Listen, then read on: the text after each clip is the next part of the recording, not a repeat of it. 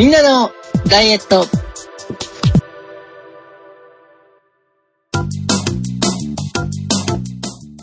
この番組は、流れる汗を油に変えて、知らず知らずのうちに、ごっそり痩せた、なんて夢から揺り起こしたい、ダイエットバラエティーです。お送りするのは私長井と、うんと、もしかしたら、揺り起こされなくてもいいかもしれない、半助と。もう痩せ切ってしまったの？いや、僕は揺り起こしてもらいたいというか、とにかくごっそり痩せたい哲夫一郎です。よろしくお願いします。まあなんか夢を見てたら、夢を見させてもらったまんまでもいいかな、みたいな。はあ、夢のまんまでニヤニヤしながら、現実はブクブク太っててもいいと。ああ、まあそうだね、そっか。それじゃあ良くないか。でもな、どうかいいのか僕もよくわかんなかった。ちょっとだけこう、夢を見ていたい時間も欲しいかな、みたいな。なんかデイドリームビリーバーが後ろに流れてそうな感じですね。ちょ、ちょっとだけね。でもそれでずっとはやっぱり良くないなって今聞いて思いましたけど。はい。そんな、えー、私たちでございますが、えーっと、私の方からは、インソールのお話、もう早速入っていきますけど、えーっと、直ワークマン角カーのブやね、本イン。ソールはまだ変えてません。まだ変えてないんですけど、ワークマンのインソールが変えていないと。変えてないんですけど、えー、2点ほどちょっとこの期間で気づいたことがあったので、はいお。話しさせてもらいたいと思っています。えー、一つ目。インソールは変えてないんですけど、靴が壊れて靴買いました。えー、前にお話しした安全靴。全く同じものを買い替えました。はいなんか安物だから、かか、ん？つま先か。つま先の上と下がパカって口を開いたように開いちゃうんですよ。あの、ワニの口みたいになるっていう。なっちゃう感じで。はい、はい、はい。もうちょっと使えてたと思うんですけど、今回ちょっと早くて、多分濡らしちゃったりとかしたことが多かったのもあって、そ3ヶ月、4ヶ月ぐらいしか使ってないのがパカってなってしまって、まあでもちょっと危ないので、うんえー買い替えました。で、せっかくなので、ごめんなさい。そ、そのパカッと開いた後に聞きづらいけど、どこで買ったの？あ、えっと、そうだよね。港南？ホームセ、港南って、ああ、ホームセンターがあるらしいというのは聞いたことがあるような気がします。こっちにはないです。あ、ないんですね。はい、はい。あのーこっちの方だと結構大きいチェーンのホームセンタはい、ーではい。、朝6時とかから空いてる。で、職人さんが寄っていくそうですね。はい、ははいい、はい。こっちにもありますが、こう建ではない。材はい。あないんですよね。建材だけは早くから買えるみたい。そんな感じのところなんですけども、えっ、と、そこで、せっかく買い替えたので、買い替える前はもうインソール、当たり前のようになっちゃってて、たまにこう、なんか段差ボンって落ちた時とかに、あ、やっぱ入っててクッションいいわ、みたいな思うんですけど、ほぼわかんないぐらいになっていました。はい。で、えーインソールを移さずに買ったまんまの状態で一回履いてみようと。で、一日履いてみたんですけど、まあ、ペッタペタ。地面の上直接歩いてるみたいな感じでした。うん。で、何日か履いてみようかなと思ったんですけども、一日で限界。なので、もう、一日というか、その日の夕方かな。一通り仕事が終わった後、もう、前に、その、ワニの口になってしまった靴からインソールを引っこ抜きまして、買い替えた靴の方に入れました。うん。で、やっぱりクッションいいわっていうのと、別の靴のように感じるっていうのは、いい意味で、まあ、前と同じだったので、やっぱインソールは、少なくともこの靴に関しては必要なんだなと。もうちょっとセットで考えていかないとダメだなっていうふうに思いました。はい。新しく買ったのもコーナー。うんコナン。全く同じなので、あの、全く同じ靴。そうかですね。はい、はい。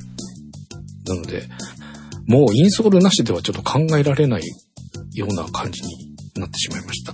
なので、インソールのへたり具合はどこで判断するのかをまたちょっと研究して、とりあえずセットで交換していこうかなというふうに感じました。っていうのが一つ。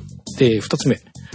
えー先週結婚式の撮影がありまして、革靴で一日仕事をさせてもらいました。で、まあ履いてなかったので試せなかったんですけど、えー終わって自分の車に戻った時に、インソールを試すのに革靴ってすぐ言った理由を思い出しまして、終わった後にね、すごい疲れるんですよね、革靴なので。なので、え結婚式の撮影の後、時っていうのはいつも普段着の着替えとスニーカーを持ってってるんですよ。で、どちらも終わるともう早く着替えたいし、履き替えたいし、みたいになるんですけれど、まあ、スーツはまあいいかなっていうこともあるんですよ。そのままスーツ着たまま帰っちゃう時もあるんですけど、革靴はもうどうしても嫌で。なので、スニーカーを忘れてしまった時はもう、革靴抜いて靴下だけで車を運転して帰ったりとかするぐらい、とにかくもう革靴は脱ぎたいていうのもあったので、インソールを試したかったんだな、俺っていうのを思い出しましたというお話でございました。はいはい。多分インソール入れたら、今だったらその普段履いてる靴で試してたりするのもあるので、この疲れ具合が明らかに差が分かりそう。まあ効果があればですけど、うん。なので、ここでちゃんとやるべきだったなっていうのを改めて感じたので、次の撮影の機会までには革靴に入れる分のインソールも用意したいと、改めて決意をした次第でございます。なえ、この革靴の時にはインソールを入れなかったってことなんだ。うん。そう。え、なんで？終わった後に気がついたっていうか、目的は思い出したけど、行為は忘れてたっていう感じ。そうそうそう。終わった後にね、あ、そそもそもだからその、仕事してた安全靴のやつを引っこ抜いて試すっていうこともできたんだなっていうのをさらに後にまた思ったんですけれど。なので次の機会までには用意したいと思いました。っていう二つのお話でございます。はてな。はい。えー、ストレッチ。続いております。えー、ね、動きの時間使って、えーやっております。で、ストレッチポール、万歳の時間を3分にしてやってみています。おーで、やっぱ3分でもういっぱいいっぱい。でも1分とか2分でしんどかった状態からすると良くなってきてるなっていうのは感じています。ただ3分がちょっといっぱいかな。まあ、時間的にも、まあ、しんどさでも、ちょっと3分がいっぱい。で、キラキラ星の手を横にこう持っていく、えー表裏を繰り返しながら移動させるのは、もうとにかく、どちらかった感がいっぱいな感じなんですけど、まあ、とにかくやっとこうという感じで今は続けています。で、伸びている感じはありますか？えーっとですね、二の腕と、えーっと、二の腕の裏と肩の辺が痛いです。こうね、表裏ひっくり返すときに痛い。はあうんっていう感じ。で、えー万歳の方で言うと、以前よりはまっすぐに伸びてるけど、まだ曲がってるかなっていうのと、地面の方に手のひらを向けなきゃいけないっていうのは、45度くらいかな。少し良くなってるかなっていうのもあるんですけど、錯覚なような気もするしっていう微妙なとこです。まあ、相当ガチガチではあったので、時間がかかるとは思いますが、でも確実に伸びてはいくので、うん。そこはまあ引き続き継続っていう感じですね。ただ、キラキラ星をやっていて、はい。痛くなる場所がそこなんだっていうことにちょっと今、あ、違うんですか？じゃあ、いや、あの、ぱ 間違ってるとかじゃないですよ。間違ってるとかじゃないですけどうん、人によって、はい。やっぱり凝る場所が変わってくる。意外と多いのが、前側の小胸筋って言って、はいえっとまあ、小さい胸の筋肉って書くんですけど、はいはいはいはい。小胸筋っていう筋肉が、まあ、いわゆる大胸筋っていう胸の筋肉の、まあ外のあたりにあるわけです。はい。意外とそこが固まっている方が多くて、それでまあちょっと猫背気味だったり、うんまあ言ったら顎のたるみの原因にもなったりするんですけど、うん。意外とキラキラ星をやっていくと、そこが痛いっていう方が多いのに、ハスケさんは割と逆の裏面の方がうん、そうですね。だなっていうことに、うんうんうん。はいだからまあ、背中をだいぶ使ってるっていうことなんですね。だからまあ今で言うと肩からやっぱり背中も背筋がすごい凝ってるっていうことが分かったっていうお話で、さすが普通の方と一味違うなと思ったんで、驚いたっていうお話です。そっか、背筋、うん、なんか、あのー SBR と近い感じって言えばいいのかな。まあそうですね。だはい。だから SR も割と小胸筋が硬くなって痛い方は、やっぱりあの、肩の付け根のあたり痛いって言われる方多いんですあよ。あ、はいはいはいはい。そうですね。と、あと、この、なんていうの？肩パンチするとか。肩の一番外側って言えばいいの？腕、ん？ここ？はい、はい、はい、はい。あの、はい、あの、音声、音声なのに場所を触ってみてたって話になってます。ちょどうしたらいいのかわかんなくない。説明あの、をまあ、とりあえず肩の部分だと思っていただければいいですよね。はい。が、えっ、と、筋トレ、まあ、この後お話ししようと思ってたんですけど、筋トレを13日の水曜日から再開しまして、はい。えっと、こちらも、えー、13日の水曜日から今日まで毎日続けられています。えー、腕立て、腹筋、背筋、スクワットをそれぞれ限界まで。でもまあ1セットしかできてないんですけど、とりあえず始めてみようということでやってるんですけど、筋トレをやって何日かした後の SER から、この肩の外側？がなんか、痛、痛、痛っていう。それまでも痛かったりしたことはあったんですけど、筋トレやったらそれがすごく顕著に痛みを、痛み？まではいかないけど、感じるようになりまして。で、それと、キラキラ星も、その筋トレをやり始めてから、その手のあたりが痛いなっていう、ちょっと筋トレの、へ、弊害って言っちゃいけないのかもしれないですけど、なんか影響が出てきてるような気がしています。うん。半助さんって、うん肩が上がらないとこはないですよね。えっ、とね、右がやばいかも。なんか、こう、何でしたっけ ?40 肩、50肩みたいな。そうです、そうです。が、右がやばいかもしれない。その SER やった時に、右肩が痛いんですよ。そうですね。あの、今痛くなる場所が、あの、いわゆる四十肩、五十肩っていう症状を持ってる方が痛くなる場所なんですよ。ああ、やっぱそうなんですね。ね。そう、だから、やっぱりあの、肩上がらない。で、あの、その原因って、はい要は水平よりも上に肩を動かしてることが少ないっていうことあなんです。あ、はい、はい、はい。すごい極端なこと言うと、肩もいわゆる急関節って言って、はい。360度回せる関節なので、うん。偏った使い方をしてると、うん。いわゆる四十肩、五十肩っていうのを発症しやすくなるんですね。うんで、偏った使い方っていうのは、要は上に上げてないとか、そういった形、上に向かって使うことが少ないと、うん下で稼働しているところとの、まあ、使われる量のアンバランスがすごく顕著になってきて、うん。四十肩、五十肩を発症しやすいので、うんまあ、だからストレッチポールで、うん。そう、あの、ほぐしておくことがかえって重要っていうお話ですね。そっか、僕一日の中で手を上げるのってそのストレッチポールの時だけかもしれない。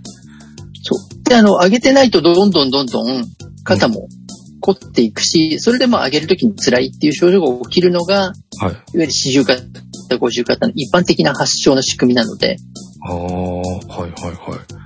だから上げられるっていう機会があるだけでもうんだいぶ変わりますよね。でも、普通、上げる機会ってなくないですか？ないです。ないから、あの、四十肩、五十肩って言われる。ことが多くなるんですよ。はいはいはい。特にその年代になってくると筋肉の落ちる量も著しくなるので、うんうんうん。だから若い頃よりもその年代で出やすいっていうのは、やっぱり代謝が落ちてくることとも原因はある程度関係はあるんですけど、うん。一番はとにかく動かす機会が圧倒的に減るっていうところですよね。上向きに対して。うん、そうですね。こう考えたときに、上のものを取るぐらいしか思いつかないし、そんな機会がほぼないっていうか、うんまあ聞いてくださってる皆さんもね、おそらく多分、あんまり腕を上に上げる動作っていうのは、うん。多分当てはまる世代の方はかなり少なくなってると思うので、本当ストレッチポールと SER の時に頭の上をくぐ、通りするっていうのがあるので、本当それだけかもしれないっていうぐらい思いつかないですね。なので予防策としては、いわゆる四十肩、五十肩を楽にしたりとか、う起こさないようにするために、はい。ストレッチを取り入れておいて、そのためにストレッチポールを使うっていうのも一つ手段ではあるっていうことですよね。うん。はい。まあ、だいぶ見てると本当にあの、痛くて上がらない方、かなり辛そうですからね。まあ、あの、今 SER もちょっと痛いんだけど、まあ、これちょっと無理したらまずいかなっていうところまでいかない。ちょっと痛いけど、まあ、そのまま続けられるぐらいではあるんですけど、ちょっとここに来て、あ、ちょっと痛いなっていう感じがしてきているので、まあ、ちょっと様子を見ながら続けていければと思っています。はい。なので、まあ、ぜひそこをちょっと継続していただいて、はい。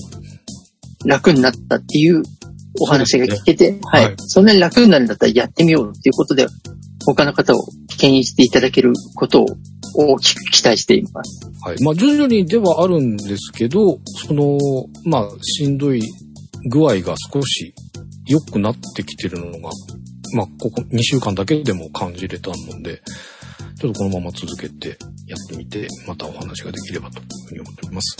はい。はい。そんな私の成果発表でございます。よっ前回ご紹介したのが2022年7月8日の計測でした。えー体重が86.0キロでした。今週22年7月22日の計測です。はい。体重です。85.3。おう0.7キログラムのマイナスです。ありがとうございます。おめでとうございます。ありがとうございます。体脂肪です。前回ご紹介した体脂肪が25.4%でした。はい。今週の体脂肪率です。はい。じゃん。25.3。0.1%のマイナスです。おめでとうございます。ありがとうございます。お疲れ様です。ウエストです。前回ご紹介したウエストが101.5センチでした。はい今週のウエストです。じゃん !101.0! 0.5センチメートルの大減量です。ありがとうございまます。お疲れ様です。微妙ですけど、ありがとうございます。ただの嘘です。まあ、なんだかんだでパーフェクト。おうありがとうございます。久々かな、あそんなこともない。おめでとうございます。ありがとうございます。体重はちょっとコントロールしました。ほう。あ、また、あまた、はい。同情1ミリも 寄せずに、見ないといけないですが。昨日の夕飯を先送りして食べずに、えー、朝。なので昨日は、リンゴとカロリーメイトぐらい。まあアイス食べてるんですけど。えー、で今日、お昼がカロリーメイトのみ。まあでもなんか、ほうれん草のチーズ焼きみたいなのはいただいちゃいましたけど、ちょっと控えて、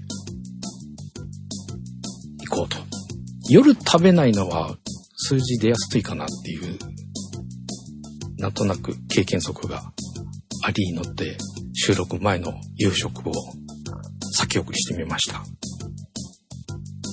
です。次の日の朝まで先送るんですか？もうそのまま1年ぐらい先送りしたら、先送りって言っていいんじゃない？どうせ2、3日に食べるんでしょ？うん、でも夜食べれないっていうのは大きくないですか？その時に大体数字落とす、落ちるんですよね。次の日の朝食べたとしても。なので、ちょっとね、80、前回が86.0だったんですけど、そこからね、まあ増えたり、増えたりというか増えて、えっ、と、落ちて戻してきたんだけど、86. 点なんぼだったんですよ、ずっと。なので、85台は出ないな。ってずっと気になってたので、一回夕飯を抜いてみようということで、やったらまんまと落としたので、うまいタイミングに落とせたなと、しめしめっていう感じでございました。ありがとうございました。今までよりはすごく計画的なアプローチだなとは。前の日にやらかしたりとかよくやってましたからね。はい。あの、なぜ直前にっていうことがありましたから。よくありましそこから考えたの、ものすごくあの、格段の進歩を遂げた感じはあるんですが、た。はい。えっ、と、あの、平たく言うと、はい今、半助さんのお食事の写真拝見していて、これだけ茶色いのにコントロールをしていたって言うんだと思って、うんあ。の、茶色いというのが、まあ、主に揚げてあるっていうことですよね。揚げ物、そうですね。揚げ物肉。あえて本人の時給を最後まで口挟まずに聞こうと思ったんですが、もう言い終わったんだよね。え、おあはい。うん。あのね、聞いてくださってる方、同情をね、本当に0.1ミリでもしちゃダメよ。この、このおっさんが最後まで言わなかったことをはい。言うと、アイスを1日3回食べて、そして僕が僕が一生に一度しか弁当をもらわないって言ったのに、こいつは弁当を2日連続で昼もらって、揚げ物ばっかりの弁当をもらって、ツイッターでも自白してたもんね。なんか エビカツがエビ100%っぽくて嬉しいんですとか言いながら。その人の発言だからね。基準が違うとなんか、なんか修行僧が自分をコントロールしきりましたみたいなことを言った。お前はガンジーかと思ったけどさ。体調見たら基準が全然違うんだもん。アイスはちょっと否定させて、3つはね、今ね、こらえてるんですよ。これ、ヨーグルト、ヨーグルト。ヨーグルトとアイス2つ。二つっていう時点で十分なんですけど、なんですけどね。ちょっとね、3ついきちゃい、いっちゃいそうなのは今、必死に、こう、手、抗ってる感じなので。10日の日にはなんか、サブレっぽいやつと、これは何？あ、ごめん。アイスじゃないの？この淡麗っていうのは。これ、カップラーメン、夜食あ、これラーメン？あ、ごめん。ここ ここおやつじゃなかったん？あ、そうだね。まあ、おやつとラーメンかな。僕これなんかプリンかなんかに見えて、で、その下に、あの、カルピス味の巨峰の爽やかみたいなのがあって、アイスクリームがあるから、ここは4つあるんかと思ってびっくりした。そうそうそうそ。っか、これは確かにそうだね。まあ、夜食だけど、こっちにしとくべきかな。はい。でした。一番はね、あのーサブレ、うん、なんだっけな。まあ、お菓子です。洋菓子、焼き菓子だったと思います。です。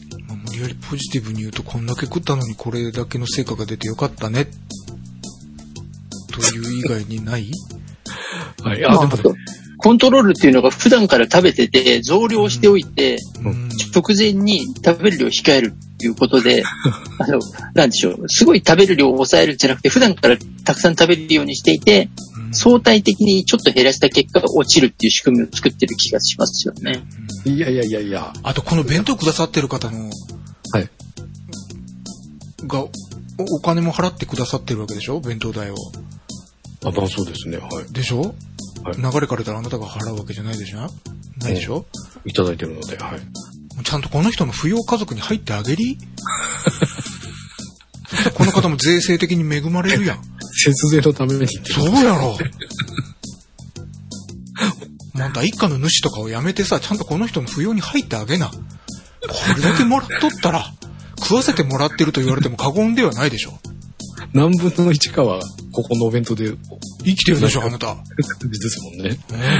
確かに、はい。そんな感じでなってます。なんかね、その、やっぱこう、物欲しげにしちゃいけないなっていうので、なるべく、こう、行った時は仕事のことだけ、こう、やってるつもりなんですけど、そう思って決意をした、前回の収録の翌日に、なんかすげえ大量に、お惣菜やら、あの、カルビークッパの素やら、いっぱい持たせていただいて、何だったんだろう、あの決意はっていう感じから、でも、け決意してたけど、数分後には、えでも、いや、自分が昼飯持って行っても、弁当あるって言われたら断れないなって言ってたよ。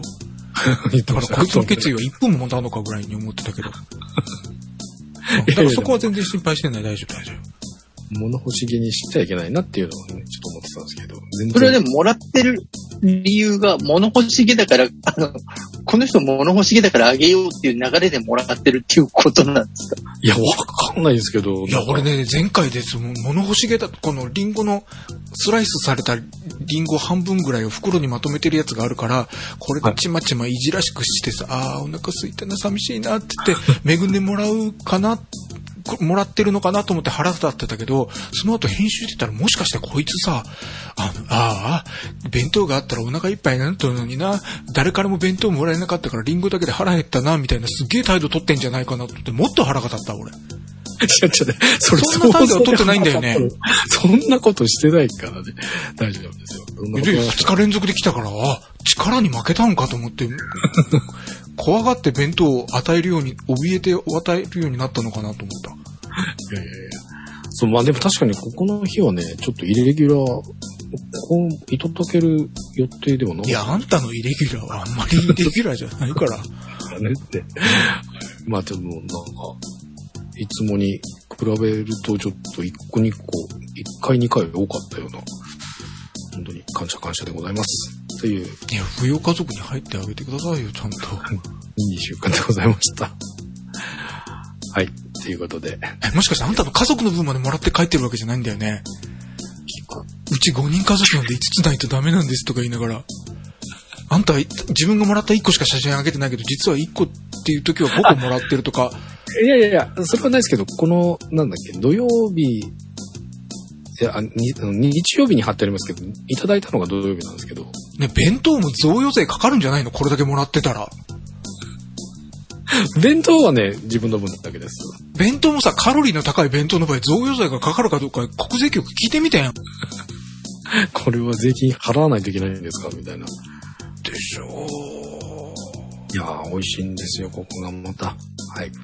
ということで、かりいただいちゃいました。という。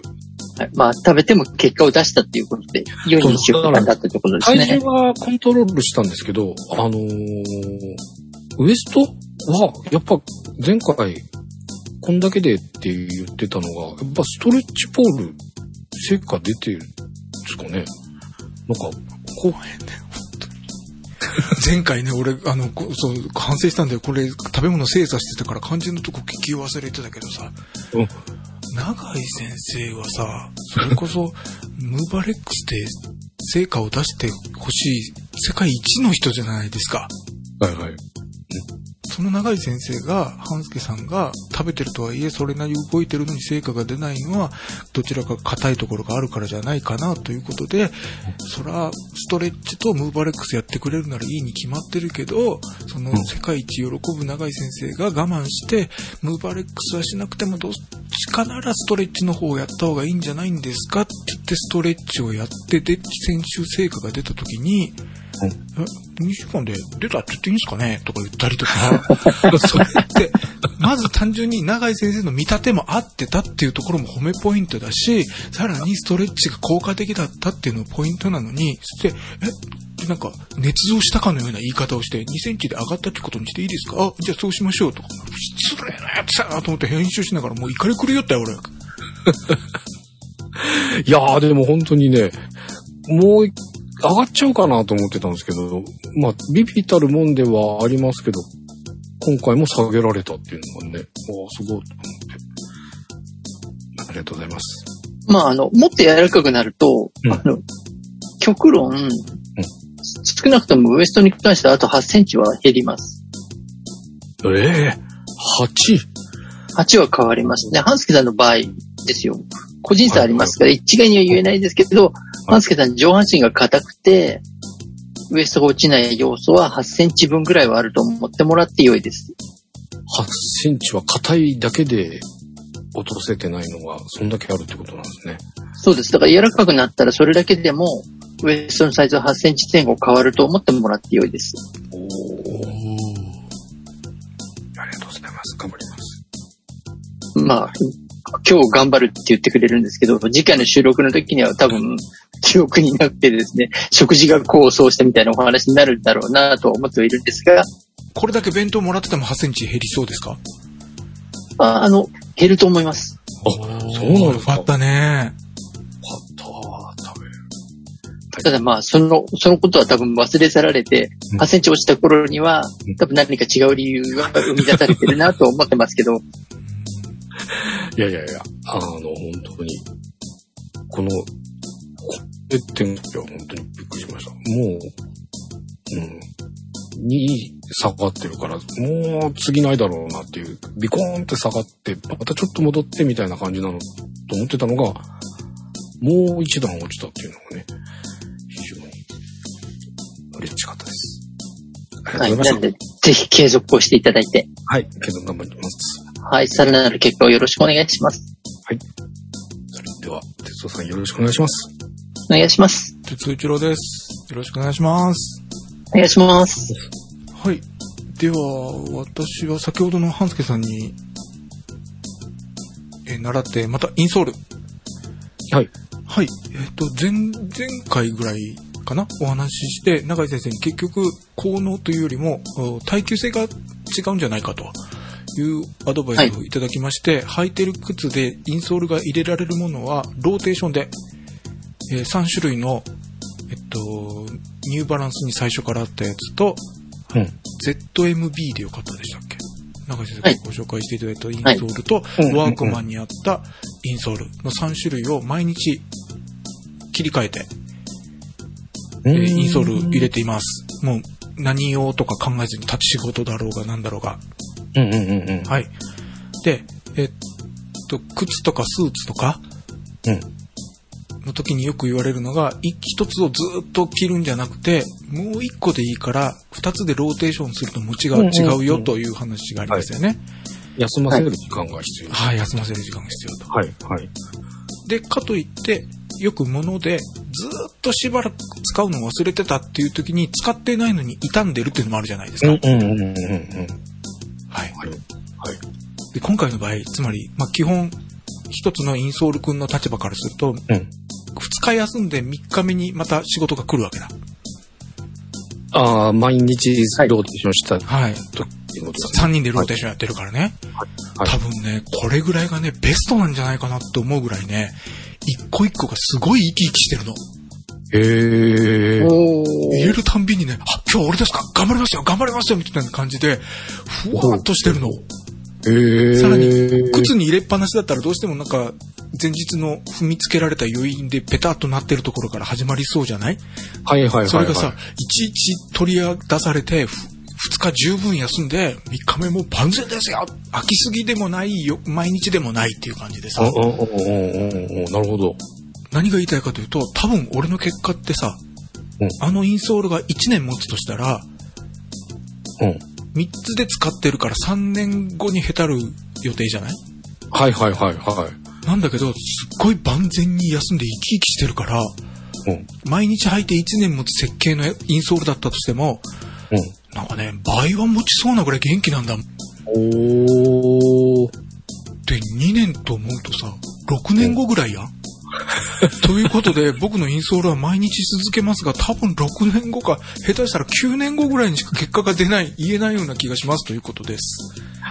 9, もうじゃあ9年後を楽しみに。よっぽど何かがない限りは、使い続けられちゃうって感じになるんですもうね。ね、安いワークマンの方もね、もう元気、よ、2日寝ました、ありがとうございます、みたいな感じで、すっげえ今日やりますよ、みたいな感じでね、ふっかふか。へえ。でも大変じゃないですかめんどくさくない？そんなあ気にならないですか？入れ替えるのが。あ、もう少し慣れたかな？うーんはい。考えなくてよくなってきたので。あ、そうか、逆にね、どうしようかなとか、選んでたりとかしないからいいのかもしれないですね。うん、なんか、あの、イメージ、なんか浮かぶのは、ちびちゃんと遊んでて、幼稚園児ぐらいのちびちゃんが元気すぎてこっちがちょっと疲れる感じ？うんうんうんうん。ニッコニコしてジャンプして遊んで遊んでみたいな言って、うん、わかるけど、おいちゃんそんなに若くないんよっていう感じがするぐらい、なんか下手したら俺よりもインソールのが長生きするんじゃねえかなって気がするぐらい。はい。ということで、鉄道からインソールの結果は聞けないかもしれないと思っててください。なるほどね。はい。まあでも、インソールのはい。コンディションが、はい。あの、なんでしょう、違いがわかるというか、うん要はあの、インソールのコンディション良いぞっていうふうに、把握できるっていう部分でもだいぶ違う気がするんですようん。あね。の、聞いててそれは思いました。その、インソール自体の調子がいい感じだってわかるっていうのがすごいなと思いましたね。だから歩く感覚が多分そう、あの、ちゃんと地面を掴みやすくなってるのかなと思いまあまあすね。そうですね。あの、半助さんのさっきじゃないけど、革靴とかみたいにペタペタしてる感じではない？うんうんうんうん。なんかコンクリートの上に裸足で立ってる感じ？そうそうそう。だったりするじゃないですか、うん革靴ってね。ああれじゃないですよ。ふかふかしてる。うーん。うんうんうん。だからかなり歩くコンディションとしてはすごく良い状況なのかなという感じはしますね。うんうんあありがとうございます。多分普通にそう、あの、インソールって入れてて、はい。最初は普通のソールと違うのでっていうので、少し感覚が違うのはわかりますけど、使っていくうちにやっぱり慣れるんですよね。慣れるというか、まあ鈍化するという感覚が。はい。だからまあ分からなくなるもんじゃないですか、違いが。うん。それがでもちゃんと感覚として、あ、コンディションが戻ってるって分かるっていうのはかなり多分歩くときに足の裏の感覚が非常にいい状況で使えてるのかなっていう感じはありますからね。うん。ありがとうございます。でも、本当に単純にインソールが元気なだけなような気がします。でも気がつかないですよ、意外と。いや、そう思った。あうんの、うん。すごいよ。なかなか多分そう気がつかないと思います。ふかふかに戻っていても、うん。あって思えないと言いますか。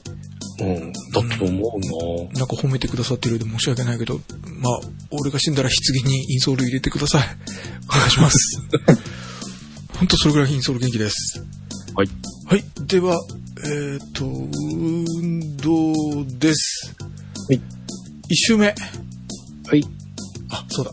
えっ、とね、一周目から、うん永井先生のストレッチは素人は思ったより5倍やった方がいいっていうのがファーストシーズンありましたよね。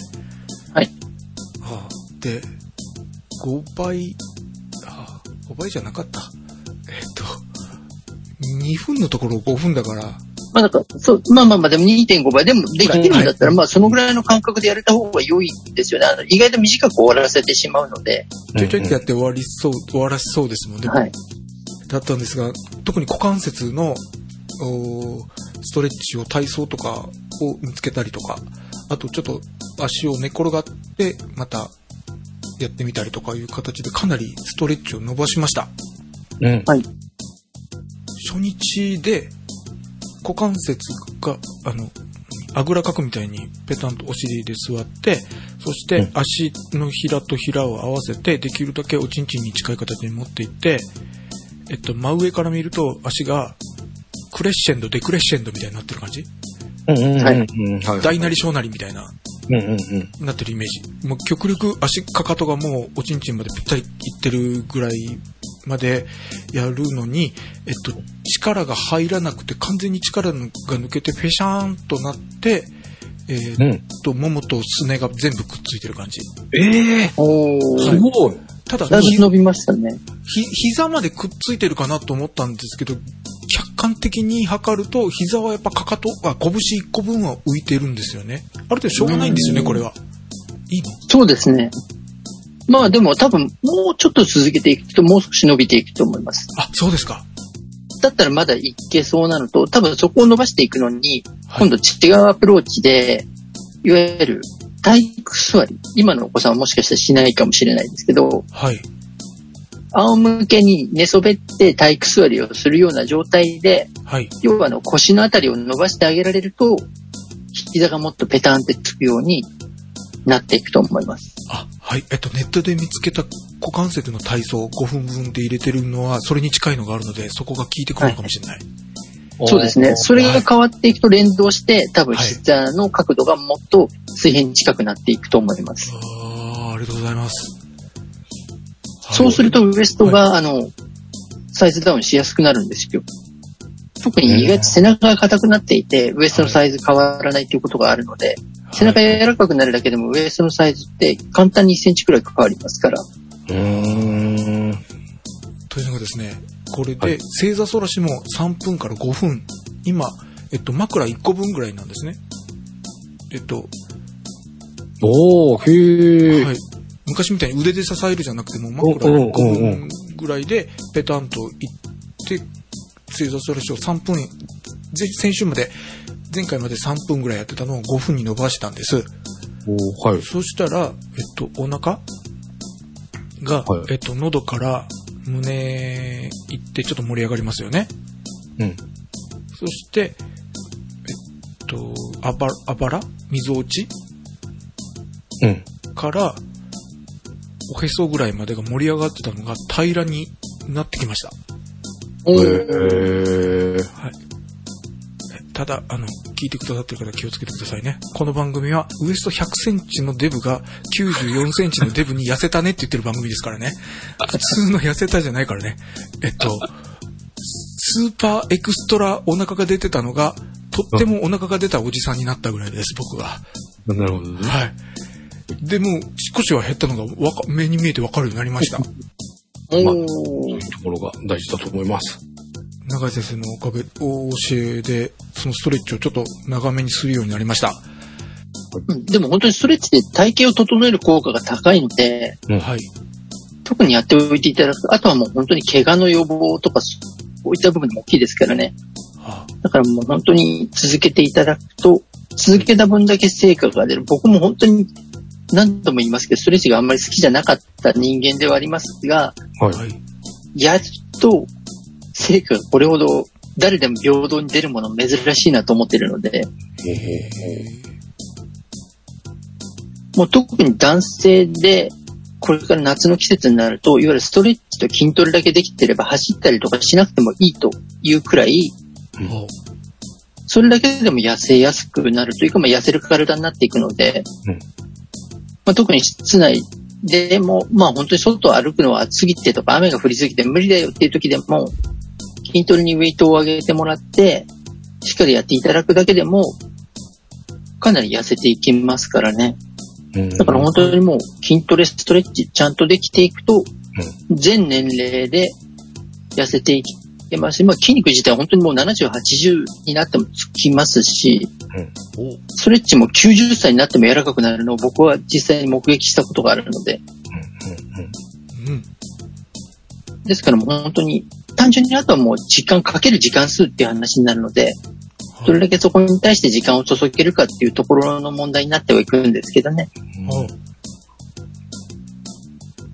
まあで。もそれも、そう、でも哲夫さんは本当にこのところかなりツイッターで上がっている運動のレポートが非常にたくさんあるなと思って、もうちょっと時間が空いて、たまにツイッターを覗くっていう感じになると、必ず一回僕のところ哲夫さんの今日動いた成果っていうのが一回表示されますしね。うんうんうん。ありがとうございます。です。はい。で、その後にハンスケさんで今日もお弁当いただきましたって嬉しそうなのも入ります。はい。で、私はすごく今褒めていただいたんですが、ストレッチの弊害がありまして、弊害？弊害、はい。ストレッチするとですね、よく効く成果ですね。二度寝、三度寝をしてしまうんですね。えー、え、それ、いや、あれですよね。朝ですよね。朝起きてやるんですよね。朝起きてやって、特に股関節系をやると、あ、寝てたみたいなことがよく、えーあれってですね。はいまあでも、ストレッチすると副交感神経がうんちゃらかんちゃらで、よく寝れますみたいな、なんか、読んだことがありますけど。うん寝る前やるときはあんまり効く感じがしないぐらいの。寝る、まあ僕は寝るのが早いからかな。寝るときに、あ、ストレッチと思うときはすぐ、あの、ふ床について30秒で寝れてないっていう時だから、むしろ俺にとっては寝つきが悪いぐらいはの感じなんですけど、うんまあ、うんうんまあ大体体をちょっとひねったりしたらもう寝るんですが、うん朝やるとですね、ゴンゴロ寝てしまってですね。そんな弊害が、今僕ストレッチポールだからもう痛くて、そんなことたの場合はね、そうでしょうね。ないんですはいけど、そっか。気持ちよかったりするとそうなるのですねはい。そこがちょっと、うんへー私ない弊害です。そうですね。なんと難しいところというか、あの、自律神経が整っていくからっていうことですもんね。休めちゃうんだね。ただの、はい、その結果として睡眠になってしまうっていう弊害っていうところですからね。まあ、ストレッチは効いてると思っていいんでしょうか？ということは。そうですね。あの、大いに聞いて、そこまで多分、あの、安らかなる状態になるっていうことはかなり聞いてるっていうことですね。もう一回意地でもふにゃーっとなるまでとことんやってやろうとか思ったら、腰を曲げるやつで20分とかちょっとやってみたりしたんですけども、もうええ終わったら、あの、ストレッチをやってる最中じゃないんですけど、終わって戻して、あ、気がついて30分経ってたみたいな、ああ、なるほど。しています。はいはい。というストレッチが7回、はい、すごい。第1週7回、そして第2週は1回徹夜をしたので、朝が来なかったので、全部と言いたい6回。ああ、でもまあ、実質全部ですね。ほぼほぼ。素晴らしいです。はい。ムーバレックス。チームは、第1週目が、第1週目が7回。2週目が、6回。おー。おーすごいですね。ありがとうございます。背中柔軟。第1週目が7回。おお。第2週目が6回。もうじゃあもうパ、もうパーフェクト。7回と言いたかった。すごい。そして筋トレ。1週目が7回。うん。い2週目が6回。や、すげえな。その代わり2週目の筋トレはもう全然力が入らなくて、プッシュアップも1回でハーハーで、なんとか頑張って3回やっただけ。いや、でも、そこでチャレンジするとか、やろうって思えてるのがすごいじゃないですか。あと、そこが一番筋肉を成長させるところではありますからね。1回そのし1回。しんどい一回が。そうです、そうです。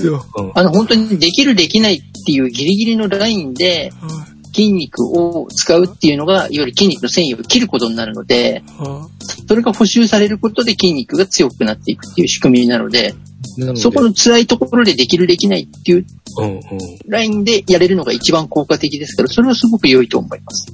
ありがとうございますなんですけど、なんかそんなこう、ロッキーみたいなこう、不屈の闘志で筋肉を切ったっていうよりもなんか誰で切れたんじゃねえかっていう気が若干しますが。そして有酸素運動。えー今はプールですが、プール、1周目、6回、いやおー。全部行きました。プラス、全部、えー休館日には、中山きんに君さんの世界一簡単な筋トレじゃなくて有酸素運動10分ものがあったんです。ほうほうほう。はい。10分。ただこれし、これ全然動作覚えてないので見ながらしないといけないから映画が見れなかったので、もうムーバレックス先生に登場していただいて、ムーバレックスを2セットやって、映画を見ながら有酸素運動にしました。だから1周目が7回。そして2周目が徹夜もありましたが、同じくプール6回、筋トレ1回の7回。うわ。徹夜で2回行ったよ、今度は。いやー、すごいすごい。はい。あ、ただね、プールもう30分が限界。あ、あと、い行ってる時には大丈夫そうなんだけど、帰ってきて、翌日のこととか考えると、今でももう、えっとね、眠くないけど、横になったら、12時間でも寝れる感じ。あーそうですねはい。なので、30分ぐらいでやめとかないとダメなんだって感じです。あー、なるほどね。はい。やっちゃおうと思ったらできちゃうけど、やっちゃうとその後が、みたいなことはいになっ。て。気がするのと、今集中、集中力でちょうど10分歩いて着替え7、8分でやって30分やって、7、8分で帰ってくるぐらいがちょうどいい。うんうんうんうんみたいです。なので、中先生のその、おキックだけとか、ばあの、組み合わせのお話いただいたんですけど、ごめんなさい、まだそこまでいけてなくて、あそこはもう全然徐々に徐々にやれる余裕があったら全然構わないので、ありがとうございます。ちょっと先の目標とさせてください。はい。もうそれは全然です。しかも今続いてること自体がものすごく良いことですからね。ありがとうございます。もう、あの、入会金の元を取らなきゃの一心だけです。余裕で取れてる感じですね。すごい。したいです。はい。で、クロールもきつくなりそうなので、水中ウォーキングだけにして、懸念のプールの時の遠くを、のものを引き寄せる運動ということが頭にありました。いなので、えー今、水中ウォーキングの最中に手をクロールの形にして、水をかきながら歩くという、いいとこ取りにしようかなと思っております。良いですね。ありがとうございます。これで、えっと、秒数まで測ってないけど、とにかく、ちんたら楽をししないぐらいで、まあ、前回よりもちょい0.5秒でも早くみたいな感じで急ぎ目にして、えーっと、ファーウェイの、えーっと、バンド6トラッカーの中で、えもう僕裸眼なので数字細かいのは読めないし、さらに上にカバーをかけてるのでうんうんうんぼやけてるんですけど、色が、あのー有酸素運動のとこだったら緑、そして、えー脂肪燃焼？だったら黄色とか、色が吹き出しで出てるので、色だけわかるので、これで、でも少し慣れたせいか、ちょっとゆっくりするとすぐもう、あんあのー、普通の通常の緑に戻っちゃうので、そこには行かないようにだけ気をつけて、ぐらいの感じでもう、バンバン行くようにして30分ぐらいがちょうど今のところいいみたい。なるほどね。はい。ということで、えー、2週目は徹夜しても7回、そして発酵食品7回。そこがちゃんと言うんだね。はい。はい。と、プラス、今後の2週間はハンバーグが多かったかな。ハンバーグが、ハンバーグが1、2、3、3これまとめて作り置きみたいな感じなんですか？いや、あ、えっと、多くても2回分ぐらい。へえ。本当にほぼ初めてあの、こねて作るまでやり出しました。いやー、すごいな。あの、なんだっけ、前ご紹介したやけくそハンバーグ。うん。やけくそハンバーグの後に、えーリュウジさんのうん。虚無ハンバーグ。はい。リュウジさんって至高、最高にうまい、ちょっと手間がかかっても最高にうまいシリーズと、あとはい虚無、もう極力最小限で、うんうんうんうん。手間も最小限にして、まあ、だから超やる気がない時でもできるみたいなのがはいあるんです。で、ここで、えっと、虚無ハンバーグが、こねるのはいいんだけど、こねるのはいいんだけど、肉にし、肉肉しさがちょっと減るんだよね、こねるとね。まとまってはい肉汁はあるけど。うん。で、あの、やけくそハンバーグのいいのはこねないから肉肉しさがあるんだよね。うん単純に混ぜてもうん他にも混ぜてないで肉しかないんだし。うん。で、虚無ハンバーグのすごいのが、半分はこねて半分はこねないのを外側におする、と。ちょっと外側割れ気味に見えるけど、でもそんなに割れずにいったんだよね。本当だ。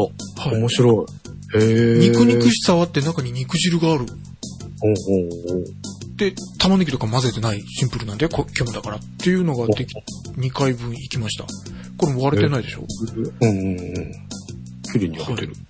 で、じゃあ、思考の方をと思ったら、思考はパン粉入れたりとか、玉ねぎ入れたりとかで、はい。うん、美味しいんだけど、案外、肉肉しさがないな、みたいな感じで。で、違う小島ポンスケさんのハンバーグやったり、したりと、いろいろはい、た探検しております。はい。ハハンバーグが6回というのが2週間の結果でした。もう6回。はい。はい。それでは、結果です。はい前回計測した体重が 86.2kg でした。今週は、じゃん !84.9! おー。来た。えー、1.3キロのマイナスです。おめでとうございます。ありがとうございます。体脂肪率です。前回が29.7%でした。今週は、じゃん !30.6! え、0.9%の増量です。お疲れ様です。お疲れ様です。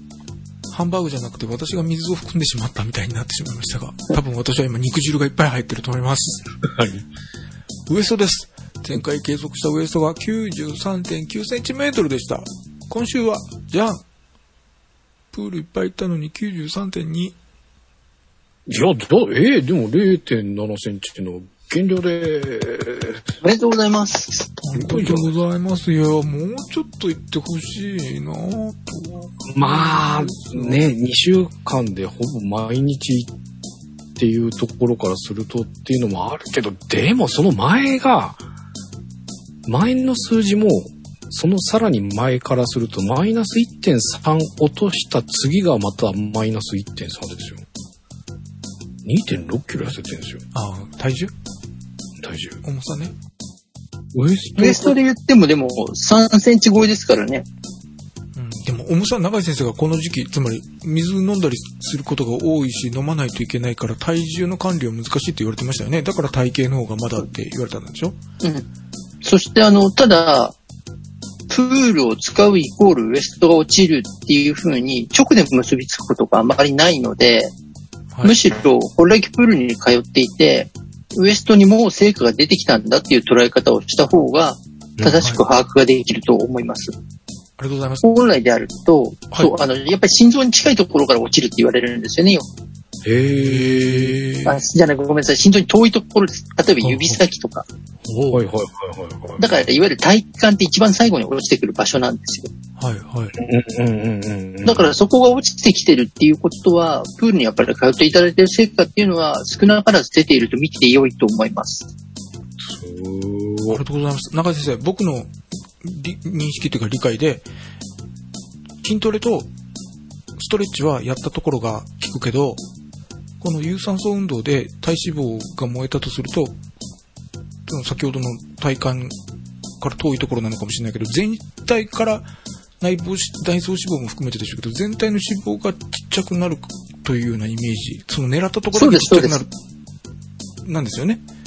そうです。あの、例えば狙ったところだけ落とす落とし方をするんであれば、プールの中だと、はい。いわゆるキック系の種目をたくさんやるっていうことになるんですよね。はいはい。ウエストの部分を落とすとかだと。はいはいはい。それはウォーキングよりもキック系の種目の方が成果が出やすかったりするんですが、はい。今ウォーキング中心って考えると、全身を少しずつ全体的に削っているっていう風にイメージをしていただくと分かりやすいかなと思いますし、はい。特にあの、こう手を使って今度ウォーキングをやるっていうのは、はいもうそれでかなり全身運動になりますから、はい。さらに全身を削っていく運動にシフトしていくので、全体的にこう、均等にというわけではないですけど、はいはい多分削られ方が、全体が削られていくっていう感じなので、はいピンポイントっていうのとちょっと変わってはいきますが、今の時点ではそのアプローチで全然成果が出ているので、問題はないと思っています。ありがとうございます。極端な話、全体が0.7減ったぐらいと思っていいっていう感じですよね。そうです、そうです。考え方としてはそういうことです。なので成果が出ているっていうふうに捉えて良いと思っているっていうことなんですよね。ありがとうございます。だったらもう僕も、あの、確かにその中でキック系のがウエストに直で効くって言われたけど、僕今も確かにウエストとは言ってたけど、あの体型という意味でこの今やってる体重、体脂肪、ウエストの3つの要素でいくと、ウエストが一番体型を表してるに近いだろうからウエストを意識すると言ってたけど別にウエストだけくびれたいわけではないっていうか、それ以前に全体に脂肪がすごい余ってるので、だから全身の方がいいかなと思って、あえてキックに行かずにやってるところがあるんです。なので、はいじゃあ効果が出てるということで、このまま続けるということでよろしいでしょうか？そうです、そうです。なので今のアプローチは大いに正しくって、あと、哲夫さんが、あの、意識をされる体型っていうことで言うと、多分ジャケットお召しになる時の体型っていうところが、多分僕はあの、メインユースっていう捉え方をしてるんですね。はい、はい。そうなった時に、実はあの、肩甲骨の周りの余分な油がどれだけ落ちるかっていうのもすごく重要な要素となるので、はい。要は上半身の厚みっていう部分ですよね。はい。うんうんうんうん。簡単に言うと、そこが、やジャケットのボタンを閉められるかどうかに、すごく大きく起因してくるので、うんうんうんだから肩を使えるような動きっていうのがたくさんできるっていうのは、すごく大事なんですよね。そういう意味で、だから手をかいてプールの中でウォーキングをするっていうのは非常に有効な手段なので、ちょっとこれはしばらく継続していただいていいんじゃないかなと思ってます。はい、ありがとうございます。なんでアプローチは非常に正しく進んでいると思ってもらって、うんあとはだからそれがいかに途切れずにやれるかっていうところだけだと思っていただければ、はい、結果に結びつくと信じています。ありがとうございます。信じていますっていうと、なんかあの、神頼みっぽいですけど、多分そのままいくと順当に落ちていけるので、はいぜひちょっとここは継続をお願いできればと思いますので、はい、ありがとうございます。じゃあ頑張ります。はい、お願いします。素晴らしいです。でも本当にすごいと思います。あの、普通の人そんなに動いただけで、単純にウエストだけ測ってて、それだけ落ちるってなかなかないですからね。うんうんうん。だからこれは結構すごいことが起きているとか、順調に多分あの動いていただいた成果が反映されてる感じはしますね。はい。でもなんかもうちょっと平数字言ってくれたら、やる気に飛んでいるのになぁと。で、特に今回動きがすごいですからね。こんだけできてたっていうのはありますけど、でもこれができてるならもう、この先心配ないみたいな感じぐらい動けてるんじゃないかと思いますので。あと特に水泳だと、いわゆる内臓脂肪の燃焼もさせやすかったりしますから、はい。意外と自分の気づかないところで、例えば健康状態を改善するとかいうところに役立ってる可能性もありますしね。はい意外と目に見えない部分での貢献度が高かったりするのが水泳というかプールを使う良さだったりするので、へえ。はい。なんですが、僕個人的に、6、7、8の3ヶ月で集中的にやって、でも俺だったら多分出ないよな、成果が。だから、もう一個、6、7、8、9までかなと思ってたんですけど、もう半分近く終わって、まだこれだけみたいな。いうのが若干あるので、大丈夫か？あと2ヶ月でという気がしております。あの、なんでしょう。単純にあの、やった分がイコールそのまま、あの、カロリーを減らすわけではなかったりするのが人の体の不思議で面白いところだったりするんですけれども、うんうん。何が言いたいかというと、やっていったことがある日臨界点を超えることによって急激な変化をもたらすことが人の体にはあるんですね。はい。うんうん。だから今が、あの、意外と思ったより伸びないなと思っていても、続けていくことによって、あるポイントを超える急激に変化をしたりするっていうのが人の体ですから、はい。はいはいだから積み重ねておいていただくことは非常に大事なことかなと。要はその変化するタイミングを早く引き寄せるのがうん。回数っていうお話になるっていうところですよね。はだからやっていていただいて、ある日突然、あれこんなにっていうことが起こるだろうと思うので、そこまではあの、回避を有効にご利用いただくのが非常に望ましいかと思います。あはい。なるほど。神様がこれを聞いてくださってたら遠慮せずにすぐそのポイントをすぐ渡していただいて全然構わないともう思うんですがたどり着いたねって言って、はいって言って。私、私的都合でいくとあと2ヶ月以内にできればいただきたいなというふうに単純に思っております。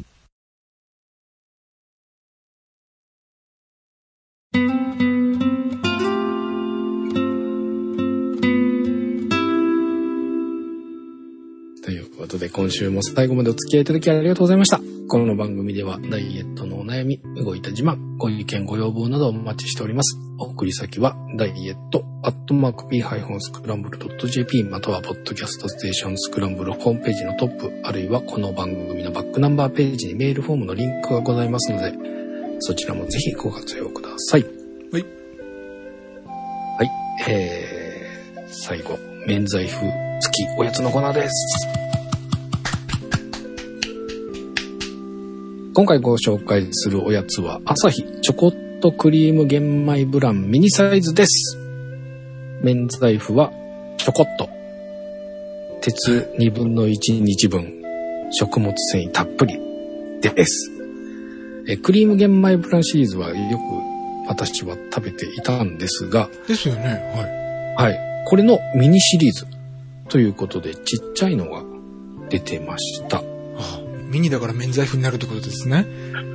ちっちゃいからいいだろうと。はい、はい、はい。っていうのと、まあ、味がね、えっ、と、今回買ったのがコーヒーバニラっていう味。で、もう一つがダブルベリーっていう二つ、二種類あるんですけど、はい。どちらも、あの、僕がよく買っていたシリーズが、タンパク栄養食シリーズっていうシリーズなんだそうです。まあ多分、よく並んでるやつがそれです。で、そのシリーズの中にはない味だったので、ちょっと食べてみたいなっていうのが、まあ手を取ったきっかけだったんですけど、はい。えー実際食べてみたところ、まあ、クリーム玄米ブランシリーズ食べてる方はもう大体想像がつく感じ。ただ単純にちっちゃいっていう感じです。で、味は、えーコーヒーバニラってなってますけど、まあ、コーヒー牛乳っぽい感じ。うんなので僕は非常に好きでした。なのでまた買うと思うんですけど、えーもう一つ良かったのがおすすめする一つがミニサイズ。良かったです。ちっちゃいので、ちょっと小腹が空いたなっていう時玄米ブランシリーズを食べてたのと比べると物足りないんですよ。大きさとして、あの、ビスコってあるじゃないですか。ククリームが挟んだ。はい。あれのちょっと薄いような感じ。それはあなたの小腹が普通の人の小腹じゃなくて大腹じゃないですか。このサイズでみんな足りるのかな？いや、多分ね、ちちょっと足んねえなって思うと思います。っていうぐらいの量です。えー普通のシリーズ、そのさっき言った、えっ、と、栄養食シリーズの半分ぐらいの大きさだと思います。で、あの、栄養食シリーズは2個入ってるんですけど、これは本当に1つしか入ってないので、本当にちょっとだけ食べて乗り切ろうっていう小腹を空いた時の食べ過ぎずに乗り切ろうっていうのに使っていただけるのにいいんじゃないかなと思って今回ご紹介しました。ということで以上、免罪符付きおやつのコーナーでございました。免罪符の基準が普通のよりサイズが小さいっていうところなんだなっていうのがよくわかるお話でしたね。あああなたの結局小腹は膨れんかったという不満だったような気がするんですけど。いやいやいや。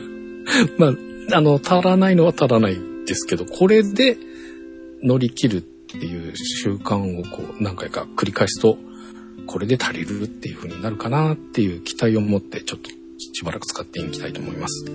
ということで、お届けしました。みんなのダイエット243回、お相手は半助と。